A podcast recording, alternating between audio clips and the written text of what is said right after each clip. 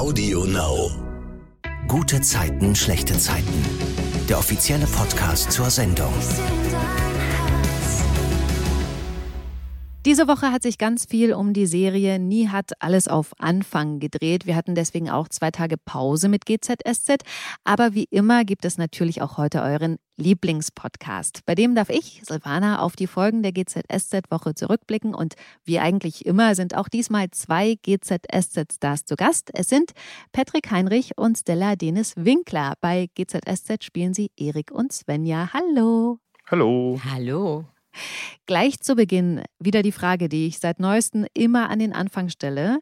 Worüber habt ihr euch diese Woche gefreut? Was ist eure gute Zeit der Woche? Ladies first. Nein. ihr könnt euch ruhig Zeit lassen. Worauf ich auf die Frage hinaus will, ist, dass man sich so bewusst wird dessen, was eigentlich alles so ganz normales, Schönes um einen rum passiert, was man vielleicht gar nicht mehr so wahrnimmt. Okay, also ich habe mich diese Woche besonders gefreut, weil die Woche so reibungslos verlief. Ich durfte mhm. hier drehen mit meinen lieben Kollegen, hatte dann relativ früh Feierabend und habe endlich mal geschafft, den Rasen am Stück zu mähen. Ach, wie cool. Also nicht, den nicht so in kleine ja, Teile eingeteilt. Und darüber habe ich mich richtig gefreut, weil das sieht immer so schick kurz danach aus. Das ist wie ein frischer ja, Haarschnitt. finde ich auch. Wow. Das ist aber ein cooles. Ich finde das wirklich, sowas ist so, ne, man denkt, das ist so alltäglich, aber genau über sowas kann man sich halt so auch freuen. Das finde ich cool. Da habe ich mich sehr gefreut. Mhm. Stella. Ich glaube, ich habe mich wie fast jede Woche, am meisten diese Woche wieder mal über meine Kinder gefreut. Mhm. Mein jüngster Sohn hat äh, Geburtstag gehabt und äh, wie er mit seiner goldenen Krone aus dem Kindergarten oh. ganz stolz rauskam und seinem Geschenk strahlend. Das sind eigentlich die absolut schönsten Momente mhm. im Leben. Das ist voll schön, kann ich mir vorstellen. Okay, Stella, ich muss dir zu Anfang sagen, ich habe mich wirklich so gefreut, als ich gehört habe, dass du in diesen Podcast kommst, weil deine KollegInnen schon öfter über dich bzw. deine Rolle natürlich gesprochen haben. Und ich dachte, ja, die scheint ja ganz nett zu sein, obwohl ich ehrlich gesagt von der Rolle Svenja her so dachte, oh nee, mag ich nicht so. Also wirklich auch von Anfang an so. Aber wie gesagt, ich freue mich, äh, dass wir dich in diesem Podcast jetzt mal so kennenlernen dürfen, wie du in echt bist. Ich freue mich auch sehr. Wie findest du denn Svenja? Ist die dir sympathisch oder auch eher nicht so? Naja, schwierige Frage. Mhm. Prinzipiell ist Svenja ja meine Rolle oder ich verkörpere ja. Svenja. Also mag ich meine Rolle natürlich und mhm. verteidige mhm. meine Rolle. Ähm, wenn ich jetzt von außen drauf schauen würde, würde ich wahrscheinlich auch sagen, ja, mit der ist äh, manchmal nicht so ganz gut Kirschen essen. Aber wie es ja im Leben so ist, hat ja jeder Mensch einen Grund. Ich glaube, niemand kommt garstig auf die Welt. Das stimmt. Guter und, Ansatz. Ja, jeder hat einen Grund und eine Not, warum er so ist, wie er ist. Und ähm, ich kann verstehen, dass man Svenja jetzt nicht super sympathisch findet, okay. aber ich meine, bei gute Zeiten, schlechte Zeiten muss es ja auch ähm, ein paar hm, Bösewichtinnen geben.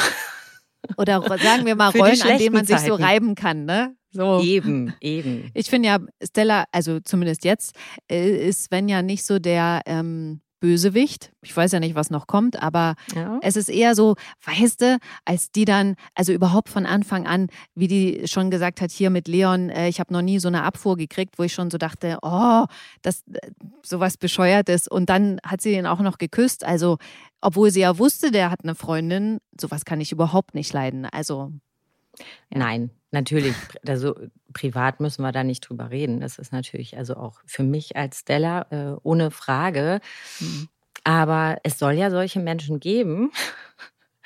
Und ich finde die Figur insofern ganz interessant, weil sie so ein Spiegelbild einer Branche auch irgendwie ist. Es gibt solche mhm. Leute und ich finde auch, ähm, auch so dieses, wie man sich Menschen einfach nimmt und die verheizt oder so. Mhm. Das gibt's einfach. Und ähm, ich finde es als eine Thematik, weil ja einfach bei gute Zeiten, schlechte Zeiten immer gibt's ja alle möglichen Themen, die da aufgebracht ja. werden. Und ich finde, in dem Fall ist es einfach so ein bisschen bisschen so mm, der Spiegel, mhm. wie das Business im schlechtesten Fall vielleicht äh, teilweise sein kann. Hier ist es natürlich überhaupt nicht so. Hier sind alle wahnsinnig, wahnsinnig nett und es ist alles familiär, aber es gibt auch andere Orte, wo, glaube ich, auch ein paar Svenjas rumlaufen. Mhm. Aber gibt es denn auch so Sachen, die du an Svenja total toll findest? Ach, ich finde es, also prinzipiell finde ich toll, wenn, wenn jemand so klar weiß, was er will und, und einfach ähm, da zielstrebig so dahinter ist. Also das, das kann ich schon nachvollziehen, dass die hat irgendwie eine Vision und, ähm, und die will sie umsetzen. So. Mhm. Und ähm, das finde ich gut. Ich weiß nicht, ob du das mitbekommen hast, aber jetzt seit ähm, Svenja Leon geküsst hat, ist ja bei den sozialen Netzwerken, ist äh, Svenja ja wirklich unten durch. Also die Fans, die haten Svenja ganz krass. Patrick, du kennst es ja, dass Fans eine Rolle nicht mögen. Nimmt einen sowas privat mit?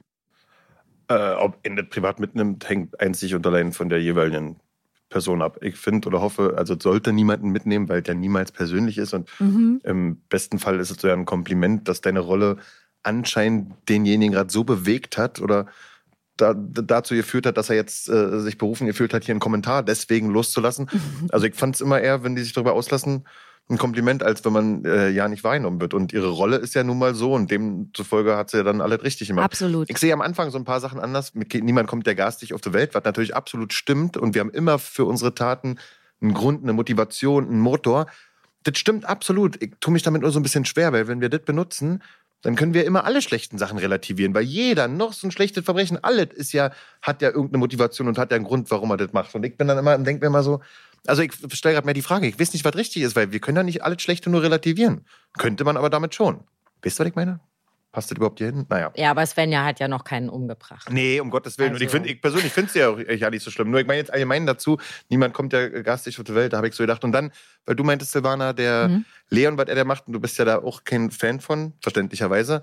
Aber da finde ich die Motivation noch viel klarer, viel deutlicher, oder beziehungsweise was Svenja gemacht hat. Das ist eine junge Frau, die hat einen schönen Abend, das Business läuft gerade, hat auch einen Schnaps schon getrunken. Da ist ein attraktiver Mann, der anscheinend ihr jetzt ja nicht so abgeneigt ist. Und sie hatte Bedürfnis, ihn zu küssen. Das finde ich jetzt wieder nicht so skandalträchtig, zumindest von ihrer Seite aus nicht. Was? Sie ist ja nicht verantwortlich für die Beziehung oder für Nina. Wenn, wenn man darüber, dann ist er das Schwein. Und ja, aber er hat sagen, sie ja nicht geküsst, sondern sie ihn. Naja, das ist aber da, dann jetzt könnte er sich ja anständig verhalten und sagen, sorry, sorry, wenn ich hier falsche Signale gesendet habe, aber ich bin glücklich mit meiner Nina. Oder er kann auch mitmachen. Aber ich finde, da finde ich zum Beispiel von ihr das jetzt nicht so dramatisch, wie ihr das vielleicht findet. Obwohl das natürlich nicht okay ist und kein, ähm, sagen wir, anständig schönes Verhalten ist. Aber ist jetzt auch also, nicht. Menschen du, wollen sich küssen. Ach krass, da könnte ich ja jetzt ewig, äh, wirklich. ja, ich, ich, weiß, finde, ich weiß, dass du genau dein, ich weiß, dass du ja. komplett konträr eingestellt bist, deswegen macht es so einen Spaß, darüber mit dir zu sprechen. nee, also weil ich finde, gerade äh, wenn jemand fremd geht, ne, und der ist in der Beziehung, dann finde ich, ist absolut äh, die Schuld dessen, der fremdgegangen ist und nicht der Person, die von außen dazukommt. Mhm. Ähm, aber in dem Fall finde ich, war Leon so ein bisschen, hatte ich zumindest das Gefühl, wie überrumpelt. Also der hat ja auch nicht übelst lange mit ihr rumgeknutscht, sondern das war ja eher so ein also so habe ich es gedeutet, okay, wo bin ich hier reingeraten? Und ich glaube, auch wenn Erik in der U-Bahn nicht dazugekommen wäre, hätte er nicht weiter mit ihr rumgeknutscht und hätte sie noch mit nach Hause genommen. Also das. Na, darüber können wir jetzt so nur spekulieren. Aus Leons Vergangenheit zufolge würde ich sagen, ja, da sehe ich auch noch andere Möglichkeiten, wie das aussehen kann. Okay. Ja, und wenn ich mal kurz einhaken darf, ja? also er hat ja vorher schon, also Svenja hat ja schon ihn immer wieder angemacht, angeflirtet ja. und am Anfang war er da ja auch noch standhaft. Und dadurch, dass es ja eben äh, mit Nina so schwierig ist, mhm. ist natürlich wie so ein kleines Türchen offen gewesen, ja auch das angekratzte Ego. Und er ist ja dann da auch schon drauf eingegangen und er musste ja davon ausgehen, dass wenn er mit Svenja um die Häuser zieht, dass die jetzt nicht nur mit ihm übers Stricken reden möchte.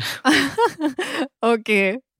Kommen wir mal zur Geschichte von GZSZ diese Woche bezüglich Erik. Es ist ja so, dass er letzte Woche ein Video aufgenommen hat, was er bei Social Media hochgeladen hat, wo er reinen Tisch macht bezüglich seiner kriminellen Vergangenheit. Svenja hatte ja rausbekommen, dass er im Gefängnis saß und vor allem weswegen und ihn deswegen rausgeschmissen, also die Kochshow mit ihm abgesetzt.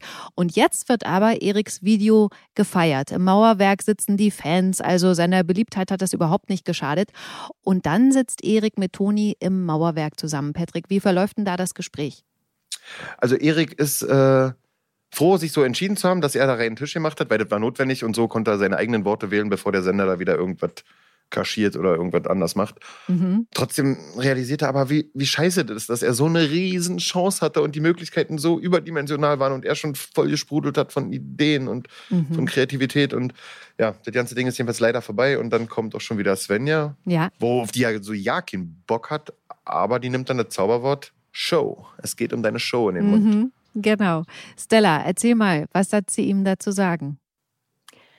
Das Ding ist ja, dass die, dass die Fans sind ja jetzt von seinem Outing als Gangster sozusagen so ähm, eben, es wird zwar auch ambivalent diskutiert, aber mhm. prinzipiell finden sie es toll, dass er so offen und ehrlich damit umgeht. Und genau das nimmt Svenja ja, um das verkaufen zu können. Das ist eine Kochshow ist ja eh ein bisschen schwierig, das ist ja auch mal so ein mhm. Thema. Da muss man ja auch irgendwie eine Thematik haben. Nur Kochen ist ja auch langweilig. Aber so ähm, der kochende Gangster ist natürlich einfach ähm, das, äh, wie ich irgendwann mal sage, finden die Fans dann doch irgendwie ganz sexy so. Mhm. Da ist ein bisschen Gefahr mit im Spiel, genau. Und so, glaube ich, äh, kann ich ihn dann auch überzeugen, dass wir diesen Weg gehen können, ihn da ja. als äh, ehemaligen Gangster zu verkaufen. Mhm. Und das soll ja auch ähm, gedreht werden. Aber Erik ist so nicht so super duper überzeugt, ne, Patrick? Also er spricht ja mit Toni nochmal zu Hause darüber. Ja, nee, er ist ganz und ja nicht überzeugt. Er, also er möchte natürlich das Ergebnis, das Schöne, das möchte er natürlich schon. Also er möchte die Kantine, er möchte das Geld, er möchte, dass die, ja. dass die Show erfolgreich äh, läuft. Aber er wollte ja schon seit Jahren, will er nur noch mit seiner Vergangenheit abschließen. Jetzt, sie hört die zwar zu ihm und er will sie auch nicht wegignorieren, aber er will damit auch nicht hausieren gehen und damit schon gar nicht mit dem Schild rumlaufen, guck mal hier, ich bin, und schon gar nicht das als toll verkaufen, dass das vielleicht noch nachgeahmt wird oder wie gesagt von anderen als äh, nachahmungswürdig äh, betrachtet wird. Mhm.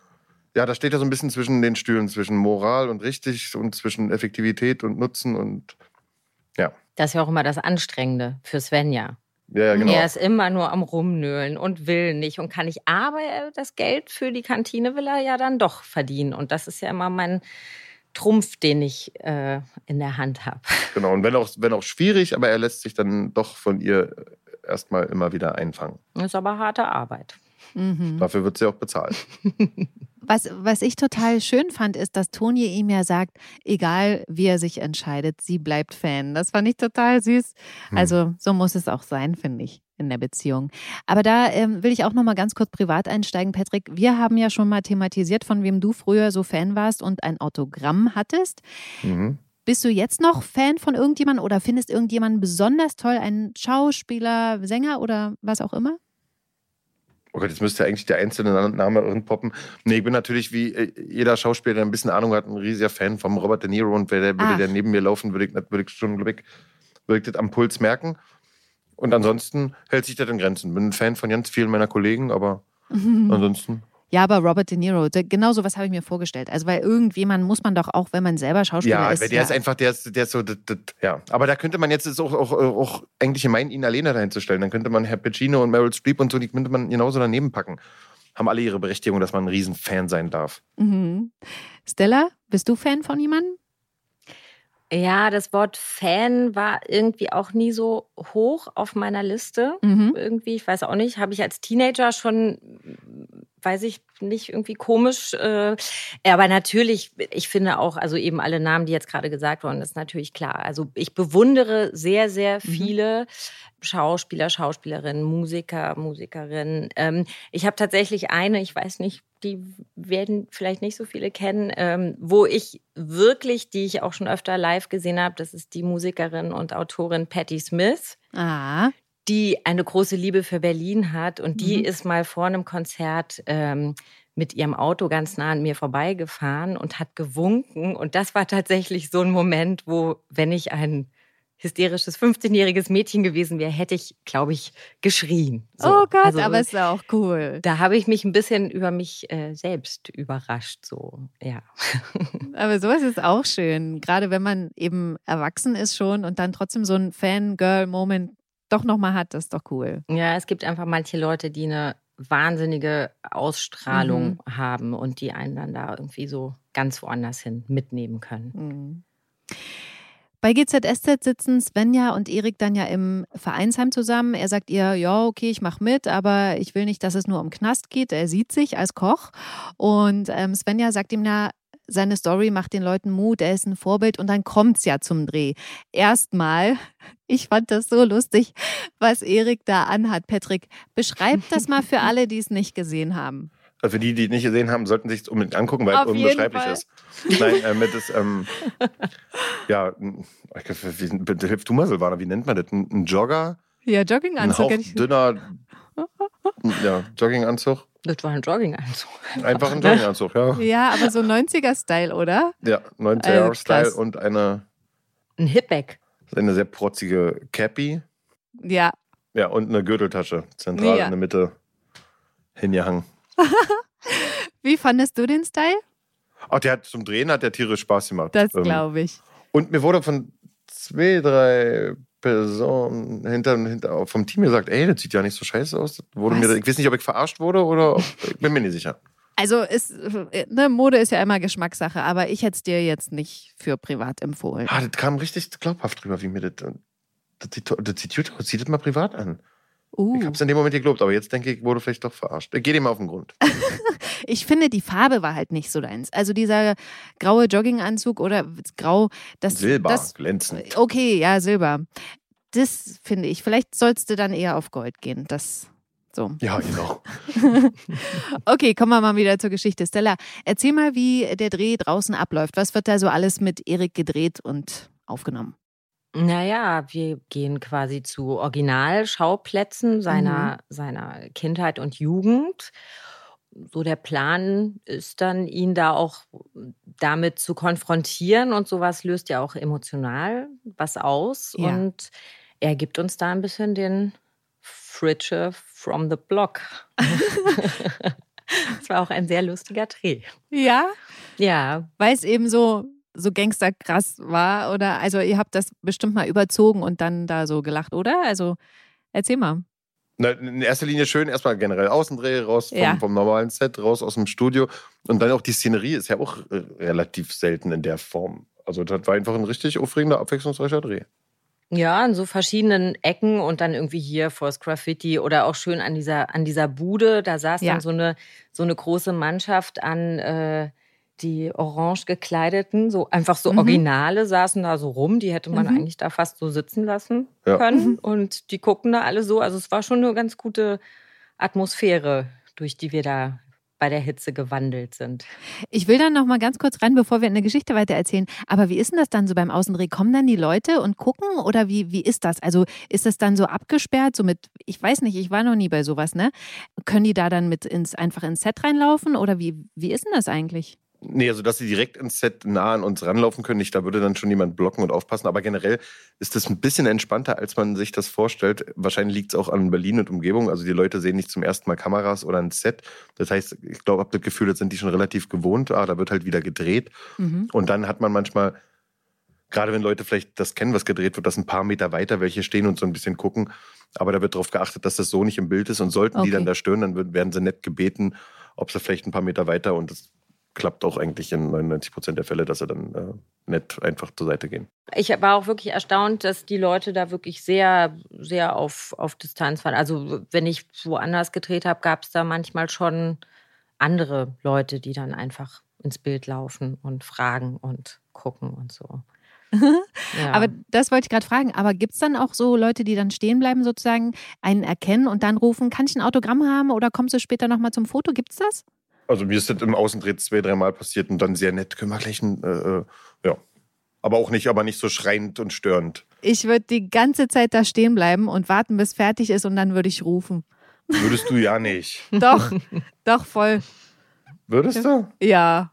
Weil, also, ich meine, ich komme auch aus einer ganz kleinen Stadt, ne? Für mich ist das auch, boah, ey, wenn ich da Kameras sehen würde und so, dann würde ich natürlich erstmal gucken, was ist das?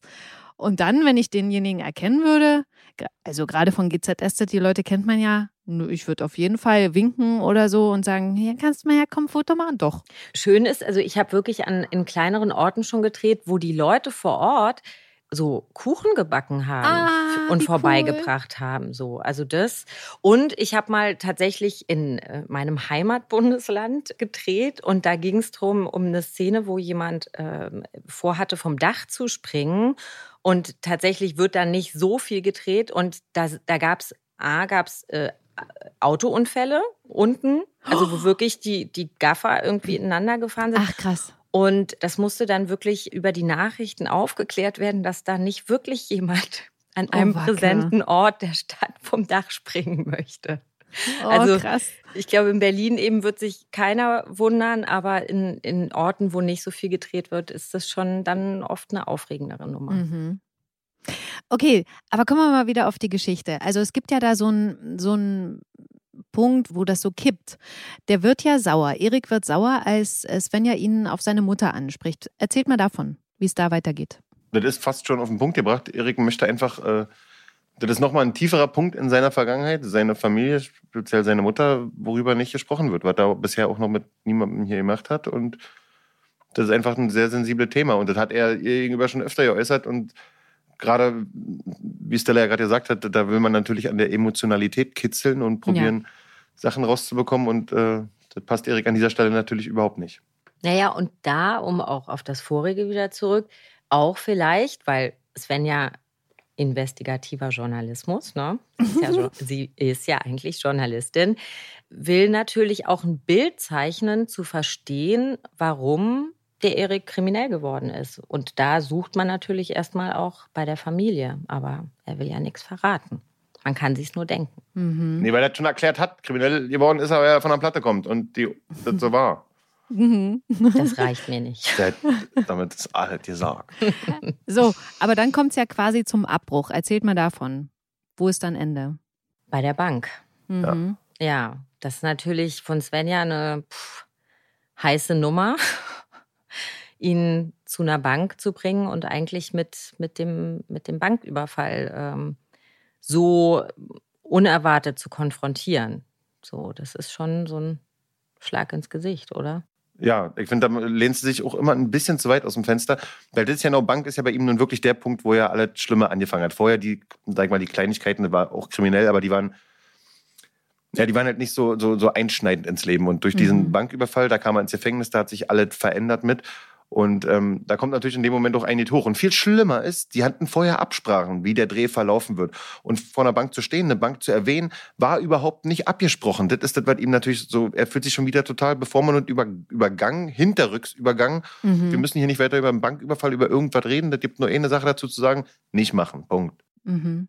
Ja, ja, und das ist schon, schon heftig, wie Svenja dann wirklich so in so eine Bank bist du reingelaufen und die Menschen haben geschrien und Ja, du hast krass. rumgeballert. Also es ist natürlich, also jetzt äh, von meiner äh, persönlichen menschlichen Komponente ist das natürlich, ist das, geht es überhaupt nicht. Mhm. Ist auch manchmal dann gar nicht so leicht, das dann zu spielen, muss ich sagen. Das sind schon so Momente, wo man auch uh, sich das innerlich ganz gut bauen muss, um, um jemanden, um jemandem sowas da irgendwie zu sagen. Mhm.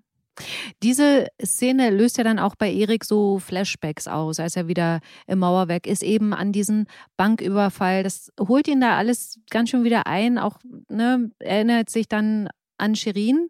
Und da ist ausgerechnet John da, der das merkt und ihn anspricht. Patrick, erzähl mal, die beiden haben da ja ein richtig gutes Gespräch, oder?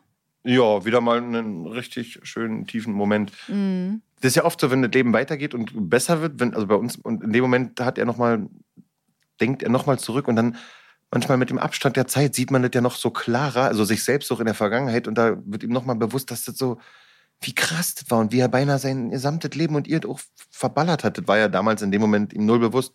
Ja, und John fängt ihn dann äh, halt auf und meinte, dass er sich doch super entwickelt hat. Ja. Sozialtechnisch und Sozialverträglichen. Sozialverträglich, genau. Und, und gerade John, der ja nun mit ihm gekämpft hat an der Klippe, Ja. die Knarre am Kopf hatte, also eigentlich Grund hätte sein größter Feind oder Minusmensch zu sein und Mhm. ähm, gerade er unterstützt ihn und das ist natürlich, das ist natürlich Seelenbalsam für Erik in dem Moment, weil er, ja, Mhm, wenn fand ich John auch ihm verzeiht schön. oder John ihn lieb hat, dann muss da ja irgendwas in Ordnung sein. Mhm. Und dann guckt sich Erik mit Toni das Video über ihn an und Erik ist darüber irritiert. Warum? Weil mhm. das total verschnitten wurde. Krass. Das wurde natürlich nur wieder, äh, nur wieder boulevardtechnisch, äh, reißerisch äh, äh geschnitten, damit das irgendwie toll ist für die Zuschauer, aber überhaupt nicht äh, mehr das, was Erik eigentlich erzählen wollte, beziehungsweise was abgesprochen war, was hier erzählt wird. Da wird einfach nur Effekthascherei betrieben mit, guck mal, der kann richtig geil kochen und der war mal richtig, richtig böse und das hat er gemacht und die Scheiße. Erik Fritsch, der Gangster-Koch. Nur reißerisch und natürlich ja ist das für ihn mal wieder schlimm. Und Svenja mal wieder böse. Toni beruhigt ihn aber, dass die Leute ihn ja trotzdem feiern und Erik sagt ihr dann ja auch nochmal, er kann es kaum abwarten, wenn es irgendwann wieder nur ums Kochen geht. Ja. Und du, Patrick, du hast das ja auch schon mal erzählt, du bist ja ein totaler Reality-TV-Fan. Deswegen, hm. wie war das jetzt dann so für dich? Also ich meine, du bist ja jetzt quasi, also als Rolle Erik dann da mit drin. Ist es so schön dabei zu sein? Also als oder Erik ist es ein Hochgenuss dabei zu sein und gerne wieder und gerne länger. Und ich muss mhm. ja sagen, als, als Erik würde ich auch in jeder einzelne von diesen Trash-Shows. Ach krass. Hätte ich ja kein Problem. Oh mein Gott, stell dir das also mal vor, so, das ist eine so, geile von, von Idee. Are You the One bis Ex on the Beach bis äh, also jederzeit, mhm. aber niemals als Patrick. Das war da auch nochmal deutlich. Das mhm. war ganz, äh, weil man wird halt wirklich, ähm, wenn man als Figur inszeniert wird, ist das ja schon gut, aber als, als, als ja, als, als Mensch, als, als Persönlichkeit, dann wirklich werden diese Menschen ja teilweise ähm, inszeniert. Das ist schon nicht schön. Also da muss, ja, mhm. nee, das wäre nichts für mich. Aber das ist echt gerade, das stelle ich mir gerade so vor. Meinst du, das könnte gehen, dass man selber als Schauspieler als eine Rolle irgendwo in Reality TV. Witzig, ne? Aber ja, nee, so würde das jetzt nicht, würde man ja nicht. Also, das ist ja gerade davon lebt das ja, das ist ja das Schöne, diese wirklich ehrliche, nackte, private. Ja. Also, und genau das würde ja dem entgegensprechen. ich glaube leider nicht. Ich glaube, mich wird so eine Show nicht von innen sehen, aber von außen ganz viel. Ja. Nach wie vor begeisterter Zuschauer. Ich bin auch voll drin im Game. Okay, gucken wir mal auf die nächste Geschichte. Nihat, der weiß ja erst seit wenigen Monaten, dass seine Eltern nicht seine leiblichen Eltern sind. Sie haben ihn aufgenommen als Baby, weil seine leibliche Mutter ihn damals nicht haben durfte aus religiösen Gründen. Sie wäre sonst von ihrer Familie verstoßen worden. Und Nihat war jetzt wochenlang auf der Suche nach seiner Mama, hat aber nichts erreicht, außer einer heftigen Abfuhr von seinen Großeltern. Jetzt kam allerdings ein Brief aus Dubai von ihnen. Den will Nihat aber nicht lesen, weil er glaubt schon zu wissen, was drin steht. Und bei dem Punkt will ich mal ganz kurz noch privat einhaken. Wie machten ihr das zu Hause mit Briefen, die ihr bekommt? Direkt aufmachen oder erstmal so auf einen Stapel in der Küche oder in der im Flur oder sonst wo und irgendwann aufmachen oder ganz anders? Ich reiß die sofort am Briefkasten auf. Ich, Echt? Nämlich, ich liebe es, zum Briefkasten zu gehen. Klar, freut man sich nicht immer. Nee, ich mache die am Briefkasten auf und entsorge dann direkt äh, Ach, die krass. Umschläge im Müll, noch im Hof. Ach cool. Ja. Patrick? Ich mache die auch sofort auf mhm. und dann aber unabhängig davon, was das für ein Brief ist, ob es eine Rechnung ist, aber selbst wenn das eine Mahnung ist, mhm. nehmen die dann aber so, als wenn sie noch geschlossen wären, legt die hin und lass die dann erstmal in zwei Wochen liegen, was total dämlich ist, anstatt ich mich gleich mal ranmache, die zu bearbeiten in irgendeiner Form. Mhm. Ja, eine Mischung aus. Also ich mache sie gleich auf, aber behandle sie, als wenn sie noch ja. nicht offen wären. okay, Schöner privater Insight. Vielen Dank. Nihat sagt ja dann seiner Freundin Lilly auch, dass sie den Brief wegschmeißen soll. Obwohl es sie eigentlich interessiert, was drin steht, wirft sie den Brief weg, weil ihr Bruder Jonas ihr dazu ganz klar die Meinung sagt. Soll ich dir den Weg zur Papiertonne zeigen?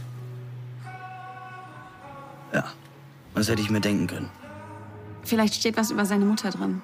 Hast du deinem Freund nicht zugehört? Er hat Asra wochenlang gesucht. Ja, bis er komplett am Rad gedreht hat. Das weiß ich, aber. Du kannst es nicht lassen. Ständig musst du dich überall einmischen. Das stimmt doch nicht. Oh nein. Was war denn mit dem Anruf von Niats Opa, den du gelöscht hast? Damit hat der ganze Scheiß angefangen. Du checkst es einfach nicht. Dass du den anderen damit so auf den Sack gehst. Geht's noch um Nihat? Die Masche ziehst du bei jedem ab. Nihat überlegt sich allerdings über den Nacht anders. Er steht dann am nächsten Morgen mit Croissants bei Lilly vor der Tür und will jetzt doch wissen, was im Brief steht. Und deswegen geht dann Lilly zu dem Papiercontainer und kann tatsächlich den Brief auch wieder rausfischen. Und da steht dann drin, dass Nihats leibliche Mutter in Hamburg lebt und das erzählt sie Nihat auch, der sofort googelt, was das für ein Laden ist, wo seine Mutter angeblich arbeitet. Ganz kurz da auch nochmal zu suchen im Internet. Wann habt ihr euch das letzte Mal gegoogelt? Möchte ich nicht ehrlich sagen. Das ist ein bisschen peinlich. ja. Was? Nee, nee, nein, tatsächlich. Ähm, also gut, bei mir ist es jetzt vielleicht gerade nicht so peinlich. Ich habe äh, als bekannt gegeben wurde, dass Mhm. ich hier mitspiele. Das wusste ich ja. Also beziehungsweise habe ich es dann quasi gemerkt, dass plötzlich bei Instagram und so mehr Follower kamen Ah ja. und mhm. dachte, ah, okay, das wurde jetzt veröffentlicht. Da habe ich natürlich dann schon mal geguckt, was da so geschrieben wird. Mhm, mhm. Das gebe ich zu. ja, es ist aber auch Ja. total normal, würde mich auch interessieren. Ja. Und Patrick, du, du willst nicht, ne? Habe ich es richtig verstanden? Also die Wahrheit ist, das letzte Mal ähm, wurde ich von meinem Freund und Kollegen Emanuel Schakanowski darauf hingewiesen, hast du schon den Artikel gesehen? Und dann habe ich, gebe ich immer beim, bei Google halt meinen Namen mit, in Kombination mit GZSZ ein. Ja. Und da kam ein aktueller Titel der Westdeutschen Zeitung von ähm, über Ulrike Frank und ihr Engagement bei der Bad Bros Production. Aha. Und da hat sie ein bisschen drüber geschrieben. Ja, das war das letzte Mal, wo ich mich oder in welchem Zusammenhang ich mich Oh, ist doch gegoogelt habe. cool. Ja, super Oh, cool. Finde ich gut. Vor allen Dingen, dass die, das habe ich ja auch schon mal gesagt, dass diese Videos auch Anklang finden und darüber berichtet wird. Finde ich richtig schön. Ja, wir, wir sind auch mega, mega happy. Mhm. Und ich wollte noch ganz kurz was zu äh, Lilly und Jonas sagen, und zwar Ja. diese tolle Gespräch, wo er ja auch sagt, dass sie sich nicht einmischen sollte. Ja. Die beiden sollten total die Backen halten, die dürfen sich gegenseitig überhaupt keinen mora- moralischen Vorwurf machen oder moralische Anweisungen geben, weil sie beide da ganz schön verkackt haben. Das stimmt So, allerdings. das wollte ich mal Voll. kurz. Also da müssten beide eigentlich voller Scham ganz, ganz ruhig sein. Ja. Okay, Ja, wir gehen mal in der Geschichte weiter, weil Nihat ruft in diesem Cherry Palace an, da geht dann aber keiner ran und dann rät Lilly ihm einfach dahin zu fahren und er zögert zwar, weil er natürlich Angst hat vor dem, was kommt, aber er fährt dann los. mhm. Man muss auch sagen, eigentlich wollte Lilly ja mitkommen, aber er hat sie überredet, ein Bewerbungsgespräch anzunehmen, das sie angeboten bekommen hat und deswegen fährt sie dann doch nicht mit. Weil Also ich ich, total verstehen kann auch irgendwie von ihm. von ihm voll finde ich auch. Ich hätte es komisch gefunden, wenn er da so darauf bestanden hätte, wenn sie eine Chance hat. Nee, auch, auch so aus doppelter Sicht. Ich kann mir vorstellen, auch wenn man seinen Partner bei wichtigen Sachen ja nicht dabei hat, aber das hat ja nun mal effektiv wirklich nichts mit ihr zu tun. Und äh, er weiß ja noch nicht, wie er da emotional sein wird. Wird er sie sehen? Wird er sich mit ihr verstehen? Also sind ja so viele Fragen.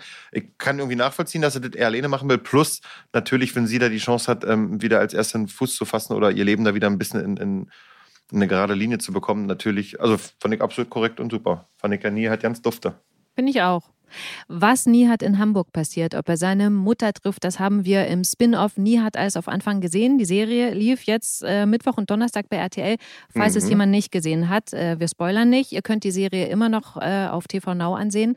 Und dann seht ihr ja übrigens auch Rolle Shirin wieder, die ja in der Serie mitspielt. Und äh, Ja. falls ihr, falls ihr die letzte Podcast-Folge verpasst habt, auch die empfehle ich, weil Timur und Gamse da zu Gast waren und äh, ganz viele Insights erzählt haben. Also anhören. Okay, dann müssen wir natürlich noch über den Gerner-Clan sprechen. Zum einen Oh ja. über Yvonne, die eine Augenkrankheit hat und laut Diagnose der Ärzte erblinden wird. Aber ihr Mann Joe Gerner, der will das so nicht hinnehmen und telefoniert alle Spezialisten ab und überredet Yvonne auch, die Ärztetour mitzumachen, obwohl sie eigentlich gar keinen Sinn mehr darin sieht. Und deswegen ähm, fliegen sie dann aber auch nach Rom, kriegen da aber auch nur wieder gesagt, keine Chance auf Heilung. Also das pff, ganz bitter. Ja. Bin ich mal gespannt. Auch da will ich noch mal ganz kurz privat einsteigen. Die beiden waren ja jetzt in Rom. Katrin und Tobias wollen jetzt äh, nach New York.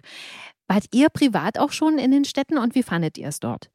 In New York war ich schon mal. Das Mhm. war ein ganz, ganz lang gehegter Traum von meiner 13 Jahre jüngeren Schwester und Mhm. mir. Wir haben da wirklich, ich glaube, zehn Jahre, sie war immer noch zu jung und dann fehlte uns das Geld und dann haben wir irgendwann es geschafft, hinzufahren. Und das war so großartig, aber auch Schön. ein bisschen verstörend. Was? Ja, ich, ich finde das schon, gerade wenn man so lange davon träumt und das äh, gefühlt ja auch jede Ecke aus den Filmen kennt und so. Mhm. Ich, ich, für mich war das sehr surreal. Es war, waren aber auch irgendwie über 40 Grad. Es, Okay. es war so ein bisschen hui. und Rom, ich war schon wirklich in einigen Orten in Italien oder auch Sizilien, aber Rom steht immer noch auf meiner Liste. Ich habe es leider noch nicht geschafft. Muss Okay. ich nachholen. Mhm. Patrick. Ja, ich war auch schon in relativ äh, vielen Städten, bin da aber ein bisschen so ein bisschen Kulturbanause. Also ich finde es jetzt nicht so wirklich spannend. Eine Stadt ist eine Stadt, da sind ganz viele Autos und ganz viele Straßen. Also ich finde es wirklich, wenn man sagt, komm, wir machen einen schönen Städtetrip, kann ich persönlich, konnte mich noch nie damit locken und kann es auch nicht verstehen, da ist mir die Natur oder in den Berge irgendwo tausendmal lieber. Das ist doch wirklich schön. Ich kann nicht verstehen, gerade wenn man in Berlin wohnt, Warum sollte man einen Städtetrip nach Rom machen? Kann ich wirklich nicht mit dem Rings begreifen und ich habe auch keine Lust, mir das erklären zu lassen. Aber nee, das ist nicht so meins. Ähm, ähm, ich würde lieber in die Natur. Außer Las Vegas, um nochmal darauf. Außer, au- das da hast du auf den Punkt, das hatte ich auch im Mhm. Kopf beim Sprechen, dachte nur, ich lasse es weg. Außer Las Vegas. Las Vegas ist ein guter ähm, ähm, Berge-Natur-Ersatz. Das kann ich jetzt gar nicht nachvollziehen. ja, das ist auch wirklich krass. Das ist ein krasser Gegenpol zu äh, Naturberge. Ja, das ist jetzt eine ganz andere Natur, die da läuft. ja, genau. Und für alle, äh, die es nicht wissen, das Thema hatten Patrick und ich schon mal in einer anderen Podcast-Folge. Also, das ist jetzt nicht so der Insider. Also, ihr könnt euch nochmal alle Folgen mit Patrick auch anhören, dann versteht ihr, warum er das, so dann, dafür genau. Hört euch alle, alle Folgen nochmal an und dann wisst ihr, was wir eben gerade gemeint haben. Was war ich in kann, Las Vegas? Ja, genau. Ich kann auf jeden Fall Rom äh, nur empfehlen. Es ist wirklich toll, weil man da so viel Geschichte erlebt. Also einfach nur, indem oh. man spazieren geht. Und die Pizza ist geil. So, Kommen wir wieder zur Geschichte von GZSZ, weil Yvonnes Prognose ist ja nicht so gut, aber jetzt will sie doch nach vorn blicken. Vielleicht versucht sie auch die Diagnose zu verdrängen. Jedenfalls will sie jetzt ihre Praxis für Physiotherapie ganz schnell eröffnen, weil Laura hat da auch als Überraschung eine tolle Webseite gebaut. Und dann steht Yvonne da vor dem Laden und hält frei ihre Rede, bedankt sich bei Joe und ihren Kindern, stößt dann auch mit allen Gästen auf die tolle Zukunft an. Aber Joe sieht da traurig aus, mitgenommen. Der hat ja auch gesehen, in welcher riesen Schriftgröße Yvonne sich ihre Stichpunkte für die Rede ausgedruckt hat. Also ich glaube, ihm graut da so ein bisschen vor der Zukunft. Was ich auch nachvollziehbar finde. Ja, ich glaube ganz oft, dass es für die, Person, für die außenstehenden Personen oftmals schlimmer ist als für die Person, die da lebt, weil die sich mit seinem eigenen Schicksal abzufinden oder zu akzeptieren, kann ich mir manchmal leichter vorstellen als äh, das Schicksal von einem geliebten Menschen und man ist absolut machtlos, dem zu helfen. Stelle ich mir viel ohnmächtiger und schwerer vor, mhm. dieser Zustand. Kommt darauf an, welche Person und wie nah man der steht, natürlich. Absolut. Und ich fand den Konflikt super und krass und da konnte man wieder beide Seiten verstehen, wo, wo darum geht, jetzt noch mehrere Ärzte aufzusuchen, wo Yvonne sagt, ich habe jetzt schon von zwei Ärzten gehört, ich brauche es nicht nochmal hören. Mhm. Macht aus ihrer Sicht natürlich total Sinn, weil wir sind uns jetzt einig, die wird erblinden sagen, die Ärzte, das ist klar, da war jetzt kein Fehler bei, das ist so. Und jedes Mal, wenn sie zu einem anderen Arzt geht, entfacht ja natürlich doch wieder so ein bisschen so was wie Hoffnung. Und äh, tiefer ist der Fall der Nähe, ist doch nicht, sie werden blind, sie bleiben blind, sie bleiben oder werden blind. Ja. Und von, von, von Joe ist natürlich auch zu verstehen, dass er, auch wenn nur Nanoprozent Chance ist, dass er die, die Chance nutzt und probiert. Und vielleicht ist ja da so was wie ein medizinisches Wunder, was es ja schon oft genug gegeben hat, irgendwie dabei. Deswegen kann ich da auch beide Motivationen vollkommen nachvollziehen. Mhm. Hast du recht. Wir haben dann auf jeden Fall noch Moritz, der ja vor Wochen von Schwulenhassern zusammengeschlagen wurde und seitdem auch immer wieder Panikattacken hat. Mhm. Der hat sich inzwischen einer Gruppe angeschlossen, Rainbow Watch, die nachts durch Berlin zieht, um wie sie sagt, homophobe Übergriffe zu dokumentieren und dazwischen zu gehen. Auch Moritz aktueller Lover Fabio ist dabei und der hat Moritz auch schon mal gezeigt, dass er zur Verteidigung einen Schlagring dabei hat. Für alle, die es nicht wissen, das ist ein verbotener Gegenstand. Eine verbotene Waffe. Mhm ja, verbotene Waffe. Es gibt als Waffe, ja. Ja. Und Laura hat äh, mitgekriegt, dass Moritz droht, da abzurutschen. Und deswegen diskutieren die beiden zu Hause. Ich soll aufhören, Opfer zu sein. Deine Worte. Aber damit habe ich doch nicht gemeint, dass du mit deiner Regenbogenpatrouille Leute verprügeln sollst. Wir helfen, wenn jemand uns braucht. Okay. Ich kann dir sehr gerne die Nummer von meinem Therapeuten geben. Moritz, du wirst dein Trauma nicht los, indem du einen auf Hilfs-Sheriff machst. Das wird eskalieren und dann kann Mama dich aus dem Krankenhaus abholen. Das kommt sicher richtig gut gerade. Und deswegen sagt Moritz tatsächlich den nächsten nächtlichen Spaziergang mit Rainbow Watch ab, wird dann allerdings am nächsten Tag von Fabio ins Krankenhaus gerufen, weil der eben dabei verletzt wurde. Moritz spricht dann mit ihm darüber, ob es angebracht ist, sich mit Schlagringen oder abgebrochenem Flaschenhals zu verteidigen. Aber Fabio ist der Meinung, der Zweck heiligt die Mittel. Puh. Hm. Wie seht ihr das? Nee. Nee, okay. Nee, natürlich leider überhaupt nicht in dem Fall. Und äh, dass sie da was machen und dass es diese Rainbow Watch gibt, ist ja schön. Aber ich sehe jetzt auch persönlich als, als, als wenig effektiv, weil der gerade bei diesen Arten Menschen, bei den Hassern, also da muss ja im Kopf was verstanden werden. Das ist ja das Entscheidende und nicht, nicht in irgendeiner Situation, die gerade davon abhalten oder die bekämpfen, weil die, die stehen doch danach noch stärker auf und hassen dann im Zweifelsfall Schwule noch mehr oder sind noch mehr. Also, ja, versteht mhm. man, was ich sagen will? Voll. Ja, also ist eine, ist eine, ist eine, ist eine schöne, schöne Motivation, die die Jungs da haben und, und ehrbar, und, aber ich halte das für ein bisschen brotlos. Nee, Gewalt kann man nicht mit Gewalt bekämpfen. Nee, ganz, ja, genau. Also macht es eher noch schlimmer, würde ich sagen. Mhm. Ruft das Gegenteil hervor. Plus die Beten sind ja auch jetzt physisch jetzt nicht die Brecher. Das stimmt. Da gibt es ja andere da draußen. Also, pff, ja. Wirkt ein bisschen verzweifelt. Und ich finde halt auch, ähm, also wie ihr eigentlich sagt, total wenig durchdacht. Auf jeden Fall bringt äh, dieses Gespräch Moritz mal wieder dazu, vorne rum das zu sagen und hintenrum dies zu machen. Er spricht nämlich mit Laura, fragt nach ihrem Therapeuten, um sein Trauma loszuwerden und behauptet nichts mehr mit Rainbow Watch zu machen. Außerdem entschuldigt er sich bei Emily, dass er letztens versucht hat, sie zu verteidigen, indem er eben einen Typen mit einer abgebrochenen Bierflasche bedroht hat.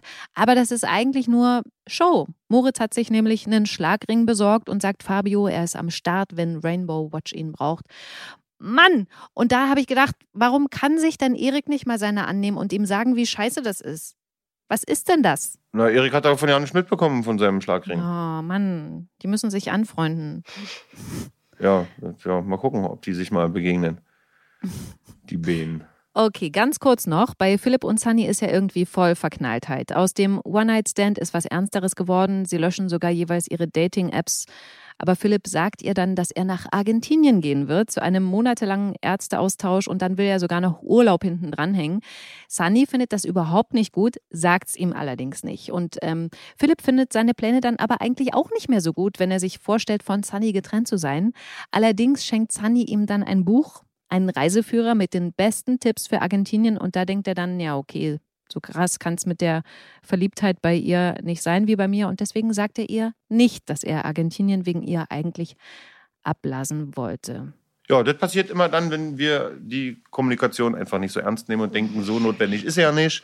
Und dann passieren so Missverständnisse. Weil ich muss sagen, Sunny habe ich nämlich erst total, äh, total super verstanden.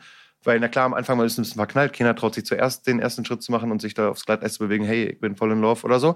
Und dann sagt er ihr, dass er nach Argentinien geht. Und eigentlich der Subtext dahinter ist ja, na, die nächsten zwei Monate hätte ich jetzt hier eh nicht so tolle gehabt. Also, dass er dann nicht verknallt ist, so wie sie anscheinend, dass sie das so sieht, kann ich verstehen. Nach, nach der Ansage. Also, ja. sie ist dafür. Ja, Finde ich er, auch. Ich weiß nicht, warum er das gemacht hat. Ob er das erst seiner Freundin nur so erzählt hat, von wegen, ich gehe nach Argentinien oder wollte er ein bisschen provozieren, gucken, wo er steht oder was sie, wie sie reagiert. Fand ich von ihm so ein bisschen kühl. Fand ich auch. Unbedacht. Aber Stella, weil du es vorhin gesagt hast, äh, du bist auch so der Typ der klaren Worte. Du hättest das an, also im privaten Leben hättest du das dann schon gesagt, oder? Also, dass er nicht gehen soll. Ja, also. Dass du eigentlich lieber hättest, dass er da bleibt. Mittlerweile. Es kommt Ah, immer okay. auf die, ich weiß nicht, ob ich das in meinen 20ern oder so, äh, Mhm. so gut gekonnt hätte. Aber tatsächlich, ähm, als ich jetzt gerade nochmal zugehört habe, habe ich gedacht, so, für mich, es ist ja, es gibt ja diese Missverständnisse, weil Frauen und Männer nicht richtig kommunizieren, gibt es ja ständig im Fernsehen, im Film, äh, überall. Und ich werde immer verrückt und möchte schreien und sagen, Mann, bitte, es kann doch jetzt nicht wahr sein. Und tatsächlich äh, Mhm. nervt mich das eigentlich mein ganzes Leben lang schon so, dass ich genau aus diesem Grund das auch in mein Privatleben mitgenommen habe, wo ich denke, ich möchte nie mit solchen blöden Missverständnissen und nachher sagt man ja, hätte, wäre, wenn, so.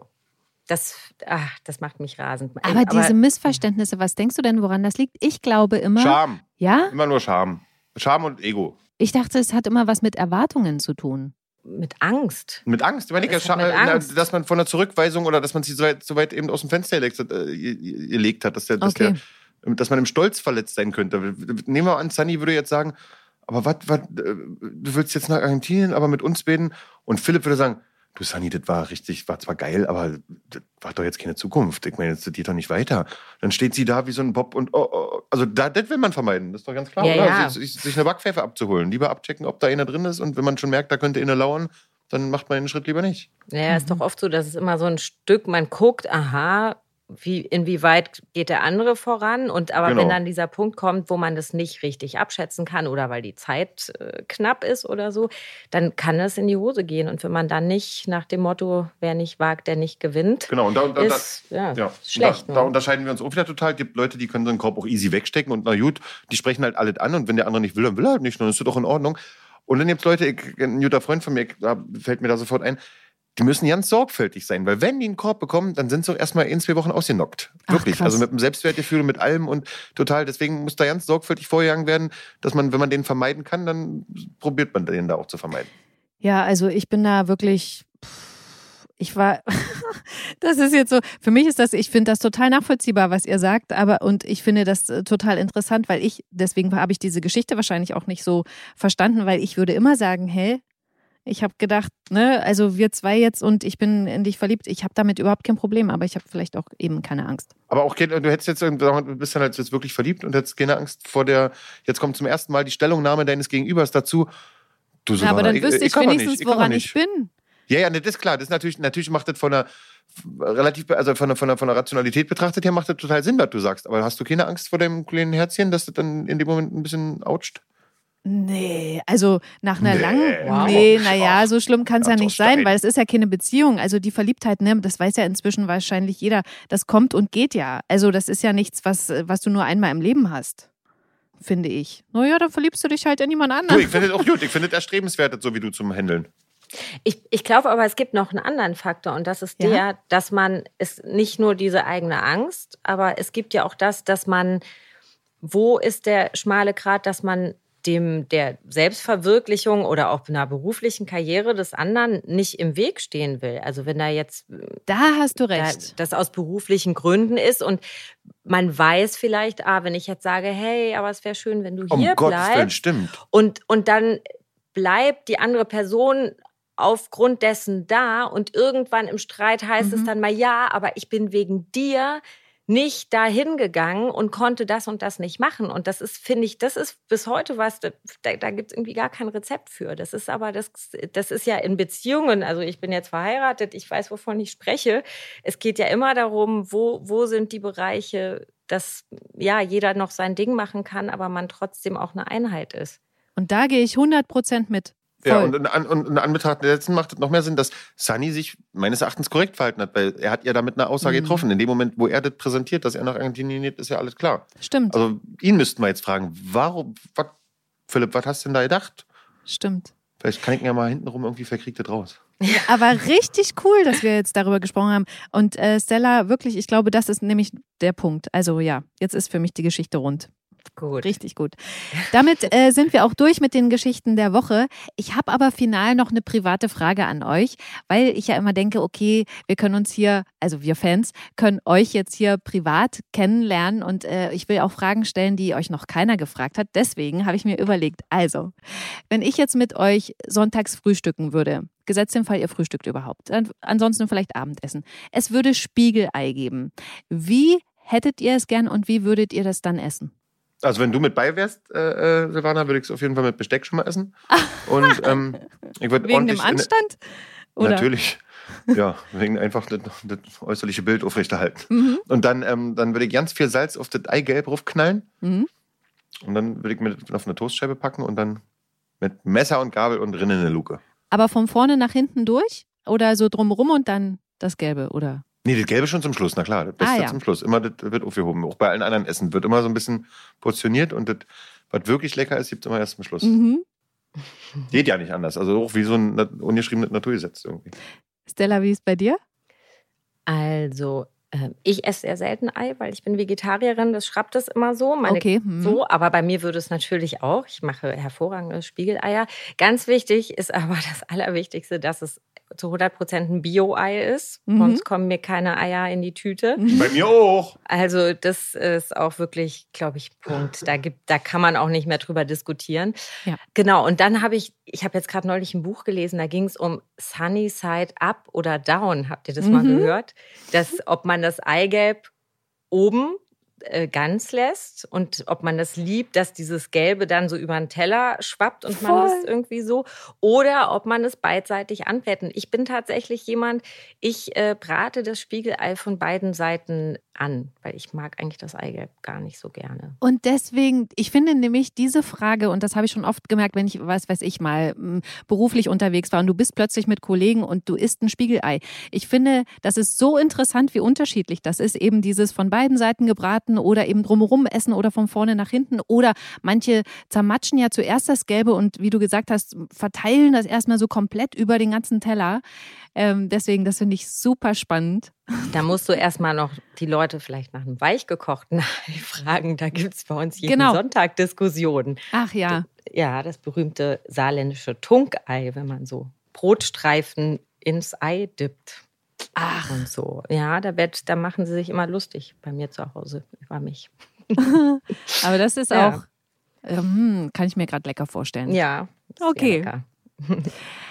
Also, ihr Lieben, das war's schon mit dem GZSZ-Podcast für heute.